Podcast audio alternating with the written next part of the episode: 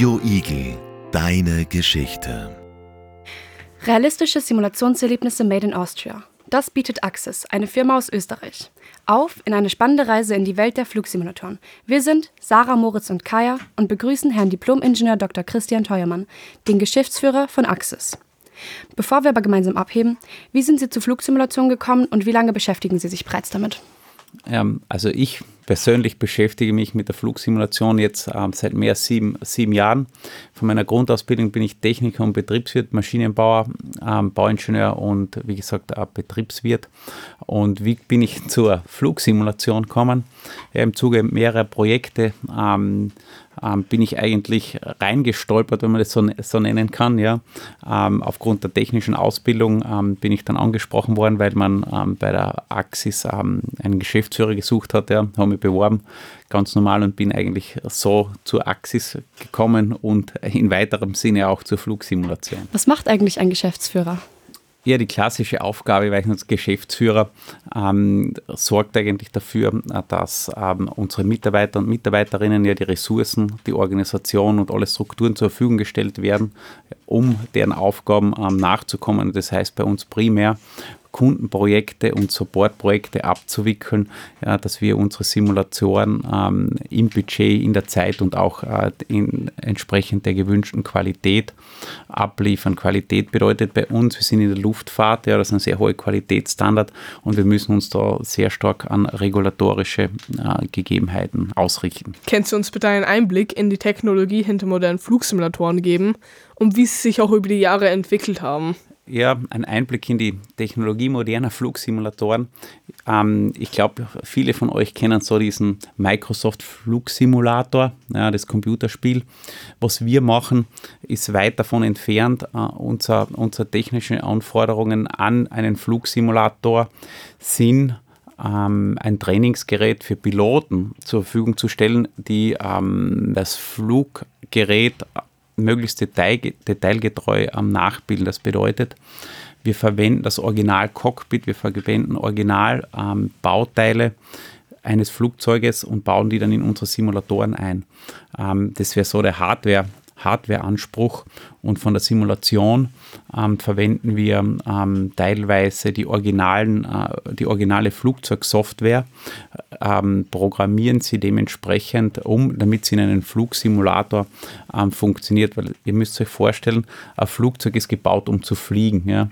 Ähm, ein Flugsimulator kann nicht fliegen, ja, der steht am Boden. Und wir müssen jetzt den Systemen in einem Flugzeug, sei es das GPS, dann vorgaukeln, ja, dass es eigentlich in einem Flugzeug ist und teilweise in 33.000 ähm, äh, Fuß Höhe ist. Ja. Das wird aber Flugsimulator nie sein. Ja.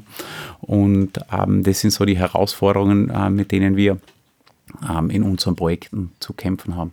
Welche Sprache ist in der Luftfahrt am wichtigsten? Ja, dadurch, dass die Luftfahrt ähm, sehr international ist und eine der weit verbreiteten internationalen Sprachen natürlich die englische Sprache ist, ähm, ähm ist die, äh, das Beherrschen der englische Spra englischen Sprache eine Grundvoraussetzung. Ja. Sämtliche regulatorischen Vorschriften erscheinen in englischer Sprache. Ausbildung ist in Sp englischer Sprache. Und ihr könnt euch vorstellen, wenn ihr nicht nur innerhalb von Österreich fliegt, aber auch innerhalb von Österreich ist der ganze Funk, die Funkkommunikation findet auf englischer Sprache statt. Also wenn ihr mal von Öst wenn ihr Pilot oder Pilotin seid und ihr fliegt von Österreich, Deutschland oder immer noch Amerika, ja, dann wird man ohne ähm, einem, einem äh, gut aus, äh, gut, äh, gute Englischkenntnisse nicht auskommen. Ja. Ist die Ausbildung schwer zu fertig zu bekommen? Also ne, schwer fertig zu bekommen, würde ich nicht sagen. Ja, grundsätzlich die Ausbildung ähm, ist herausfordernd, ähm, weil ähm, man muss einerseits ähm, das technische oder den theoretischen Hintergrund kennen und die Systeme kennen. Ähm, dann, wie gesagt, ist äh, Funkausbildung, Sprachausbildung sehr wichtig, ähm, bis hin auch, wenn man sagt, ihr müsst natürlich auch das Flugzeug entsprechend äh, fliegen können. Ja, es ist so wie der Führerschein fürs Auto, ähm, nur äh, vielleicht noch ein bisschen ähm, technisch ähm, anspruchsvoller, ähm, damit man auch ähm, die Systeme dahinter versteht. Ihr müsst euch mit Wetter beschäftigen, ja, weil ähm, ihr müsst Flugpläne machen können, ja, und also das ist schon eine sehr äh, umfangreiche Disziplin, die da erfordert wird, wenn man Pilot oder Pilotin werden will. Aber nichtsdestotrotz nicht abschrecken lassen. Ähm, es gibt viele, die das gemacht haben und auch zukünftig machen werden. Es ist nicht unschaffbar. Ja. Welche Entwicklungen oder Innovationen in der Flugsimulationsbranche sind in den letzten Jahren sehr spannend gewesen? Die Entwicklung ähm, in der Flugbranche ähm, Im Vergleich zu anderen Branchen ist vielleicht ein bisschen langsamer. Ähm, habe schon erwähnt, es sind sehr, sehr viele regulatorische ähm, Gegebenheiten und wenn sehr viele regulatorische Gegebenheiten äh, sind, ja, dann möchte man eigentlich funktionierende Systeme nicht besonders gern ändern. Aber ein klares oder großes Thema, das in den letzten Jahren aufgekommen ist, ähm, in der Luftfahrt oder in, ähm, ähm, im Simulatorbetrieb beziehungsweise in der Entwicklung und Bau von Trainingsgeräten, Geräten ist das sogenannte ähm, Evidence-Based Training, bedeutet nichts anderes wie kompetenzorientiertes Training. Das heißt, die Piloten sollen ähm, nicht standardmäßig irgendwelche Procedures trainieren, sondern derartige Trainings absolvieren, äh, um ihre Kompetenzen zu stärken. Das heißt ja, wenn jemand Mängel in irgendeinem ähm, Trainingsbereich hat, soll er das trainieren und nicht Sachen, die er eigentlich gut kann. Ja. Ihr könnt euch vorstellen, Flugzeug fliegt, ja, und das im, im Worst Case, was sein kann, es fällt ein, ein, ein Triebwerk aus. Ja, ist ein großes Problem für ein Flugzeug. Ähm, und dann soll aber der Pilot jederzeit in der Lage sein, ein Flugzeug mit einem Triebwerk noch zu landen oder sicher zu landen. Und wenn ähm, jemand das gut kann, ja, dann macht es wenig Sinn, das zu trainieren. Ja, dann ist eher, macht es mehr Sinn, solche Sachen zu trainieren, ähm, die er nicht so gut kann. Ja, weil in der Luftfahrt, wenn sie in einem Flugzeug sitzen, haben sie nicht, nicht allzu viele Möglichkeiten oder zweite Chancen, wenn man das so nennen kann. Ja, ähm, das ist ein großes Thema, ähm, das in den letzten Jahren aufgekommen ist ähm, und was eines der zentralen Themen ist, weil die Pilotenausbildung das wesentliche Instrument dann ähm, in der Branche ist. Okay. Können auch Privatpersonen an Flugsimulationen teilnehmen? Flugsimulation teilnehmen, ja. Es gibt auch die Möglichkeit, dass Privatpersonen ähm, Simulatoren besuchen ja, und ähm, sich das anschauen und einmal so einen Testflug äh, absolvieren. Ja. Aber grundsätzlich ist das ein Trainingsgerät, ähm, das auch entsprechend gewartet äh, und serviciert werden muss ähm, und primär der Piloten- und Pilotinnen-Ausbildung dient. Aber auf alle Fälle besteht auch die Möglichkeit, dass Privatpersonen sich das mal anschauen. Okay. Und sagen wir mal, ich will ein Pilot werden. Oder halt so, oder zum Beispiel, wenn ich kleine Flieger fliege wie Ultralights oder irgendwie halt so Großflieger wie Airliners, ähm, wie viel Zeit verbringe ich dann in einem Simulator? Das hängt sehr stark von der, von der Ausbildung Bildung ab. Wenn, wenn, wenn du mal die Grundausbildung die Privatpilotenlizenz gemacht hast, dann kommt es eigentlich äh, dahingehend, dass man bei irgendeiner Airline ähm, sich bewirbt oder dort eine Ausbildung absolviert oder im Business-Jet-Bereich und dann ist ein Mindest-Trainingserfordernis, ähm, ähm, das nennt sich äh, Initial Type Rating, also da bekommt der Pilot das erste Mal sein, seinen sogenannten Führerschein, dass er das Flugzeug fliegen kann und das ist so bis zu 32 Stunden, 24 bis 32 Stunden verbringt er im, im Simulator Simulator.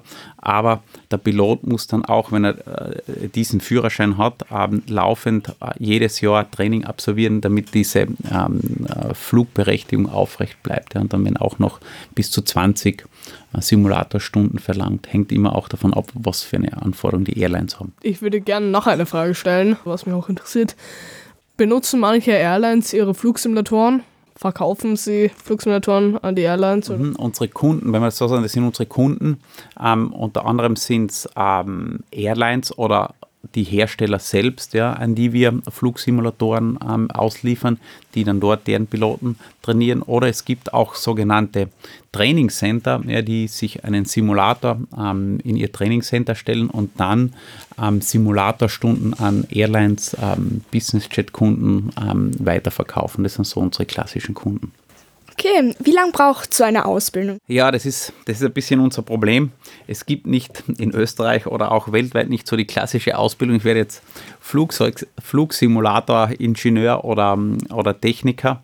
Ähm, die, ein, Großteil, ein Großteil unserer Mitarbeiter und Mitarbeiterinnen sind Techniker oder Technikerinnen ähm, von unterschiedlichsten Hochschulen und ähm, die aus dem aus der Luftfahrtbranche kommen und natürlich dann erfolgt sehr viel Training ohne Job, also bei uns im Haus und ähm, wir, wir, wir bilden unsere Mitarbeiter und Mitarbeiterinnen sehr stark bei uns im Haus aus. Aber die kommen natürlich aus unterschiedlichen Sparten her. Das sind von mir aus Maschinenbauer, das sind Softwareentwickler, wir haben auch Aviation-Ingenieure. Also das ist immer eine sehr gute Basis, um dann ähm, in, der Flug, in der Flugsimulation ähm, tätig oder zu sein oder mitzuwirken. Wie können Flugsimulationen dazu beitragen, reale Flugtrainingseinheiten zu ergänzen oder zu verbessern? Flugsimulatoren sind eines der wesentlichen Ausbildungstools, ähm, ähm, wenn man das so nennen kann, ähm, in der Pilotenausbildung, um genau das zu erreichen, damit ähm, die Sicherheit, Sicherheit erhöht wird. Ja. Was die Axis macht, ja, wir bauen, oder unser Fokus liegt auf, das nennt sich Level D-Simulatoren, das ist die höchste, höchste Qualitätsstufe ähm, im, Sim, im Flugsimulatorbereich ähm, und das erfordert wirklich ähm, eine detailgetreue Nachbildung des Flugzeuges, des Cockpits und detailgetreu bedeutet, da ist jeder Knopf, jeder Schalter ist ident mit, mit, mit, de, mit jenem im Flugzeug und der muss auch gleich, gleich funktionieren. Ja ähm, wenn ähm, im Flugzeug ähm, ein Schalter nur eine gewisse Anzahl an äh, Schaltvorgängen aushält, der muss auch der Schalter bei uns im Simulator äh, die gleiche Anzahl an, an, an, Schaltvorgängen aushalten. Und umso teilgetreuer das ist, umso besser ist es natürlich für die Piloten, weil die dann ähm, an besseren äh, Geräten trainieren können. Okay, was versteht man über Avionics Simulation? Wir haben auf ihrer Website von diesem Geländevermeidungs- und Warnsystem gelesen. Ja, Avionics-Simulation ist nichts anderes. Ja. Das ist die Steuereinheit eines Flugzeugs, ja, wo im Endeffekt ähm, der Pilot dann sieht, wo er sich bewegt. Da gehört zum Beispiel dazu ja, ähm, das äh, Terrain Warning System, was, was ihr gerade angesprochen habt. Ähm, da sind sämtliche ähm, Bestandteile drin, mit denen der Pilot eigentlich fliegt, beziehungsweise äh, der Pilot Rückmeldung vom Flugzeug, Flugzeug bekommt. Ja, da sieht er genau, wo er gerade auf seiner Route ist, ähm, ob im Endeffekt vor ihm schlechtes Wetter ist und dergleichen. Also das ist so ähm, auch ein bisschen das Sichtsystem äh, und Steuer, Steuerungssystem des Flugzeuges, die Avionik. Ich habe eigentlich noch eine Frage, aber halt so zum Class D-Simulatoren oder Klasse D-Simulatoren. Einfach vor kurzem beim Nova Park, dort haben sie auch irgendwie im Keller so Simulatoren mhm. vom ADL-20er, Boeing 737 und so. Uh, und es ist eh, oder halt so, es ist eh eins zu eins ganz gleich. Oder halt so, der, das virtuelle Cockpit ist eigentlich ganz gleich ähm, wie das echte Cockpit. Zählt das eigentlich auch, auch als Class D-Simulator? Naja, als, Class, als, als Level D oder Class D-Simulator zählt es nicht. Ähm, eine wesentliche Voraussetzung ist, dass der Simulator dann von einer Luft, anerkannten Luftfahrtbehörde auch entsprechend qualifiziert wird. Ja, das bedeutet, in Österreich ist es die Ausdruckkontrolle, ja, die sitzt in Wien, die, ähm, die, die, muss sich an die europäischen äh, Luftfahrtvorschrift halten und die kommt ähm, dann zu Ihnen ins zu euch ins Haus ja, oder dort, wo der Simulator steht und prüft und testet ja, den Simulator ja, ähm, eine Woche lang, bringt dort auch Piloten mit, ähm, um den Simulator dann ähm, ähm zu prüfen. Und das ist eines der zentralen Voraussetzungen, um ähm, das Level D ja, Zertifikat führen zu dürfen. Okay, ähm, die KI hat ja schon das Fahren von Autos und anderen Fahrzeugen übernommen. Könnte es in der Zukunft mal möglich sein, dass es auch das Fliegen übernimmt von Flugzeugen? Ja, KI ist ein großes Thema, äh, auch in den Medien und überall.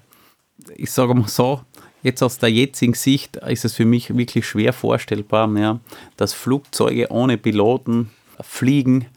Aber wer weiß, was in den nächsten 30, 40 Jahren noch passieren wird. Aber in den nächsten, sagen wir so, 10 Jahren äh, bin ich davon überzeugt, ähm, dass die KI ähm, nicht entsprechend äh, Flugzeuge ähm, pilotieren wird, weil auch in einem Flugzeug sind verschiedene Systeme, die redundant sind. aber am Ende entscheidet immer noch der Mensch und, und, und fliegt in dem Fall äh, das Flugzeug. Okay. Ähm, haben Sie auch Ratschläge für Kinder und Jugendliche, die eine Karriere in der Luftfahrt machen wollen? seid offen für neue, für neue, für neue Dinge, schaut euch Sachen ähm, äh, interessiert an. Ähm, ein technisches Interesse ähm, ist von Vorteil, ähm, hilft ähm, und Piloten oder ähm, das Pilotenleben oder das Leben einer Pilotin erfordert halt auch sehr, dass man sehr strukturiert und genau ist. Ja, man arbeitet sehr viele Checklisten ab, das muss man mögen. Ja, und sonst ähm, braucht man hohe Reisebereitschaft und ich sage auch, die Liebe zur Luftfahrt oder zur Fliegerei hilft. Ja. Aber sonst würde ich sagen, das Wichtigste ist, um, offen zu sein und aufgeschlossen für, für neue Dinge. Okay, danke. Also wirklich herzlichen Dank, dass Sie heute mit uns bei diesem Interview teilgenommen haben. Und ähm, zum Abschied, damit Sie unser Interview heute nicht vergessen, schenken wir Ihnen einen Radio Igel Bleistift. Vielen herzlichen Dank auch von meiner Seite. Es hat uns wirklich gefreut oder es hat mich gefreut, bei euch zu sein. Ähm, und danke auch für eure Zeit. Und ich hoffe, es ist uns oder mir ein bisschen gelungen, euch was über Flugsimulatoren zu erzählen. Und wenn ihr sonst noch Fragen habt, ähm, ich lasse meine E-Mail-Adresse oder das da, könnt ihr euch jederzeit bei mir melden. Ja, und Dankeschön. vielleicht verschlagt es die eine oder den anderen in die Avionik oder in die, Avi in, in die Aviatik und in die Luftfahrt. Klingt super. Danke. Dankeschön. Dankeschön. Radio Igel. Radio Igel. Deine Geschichte.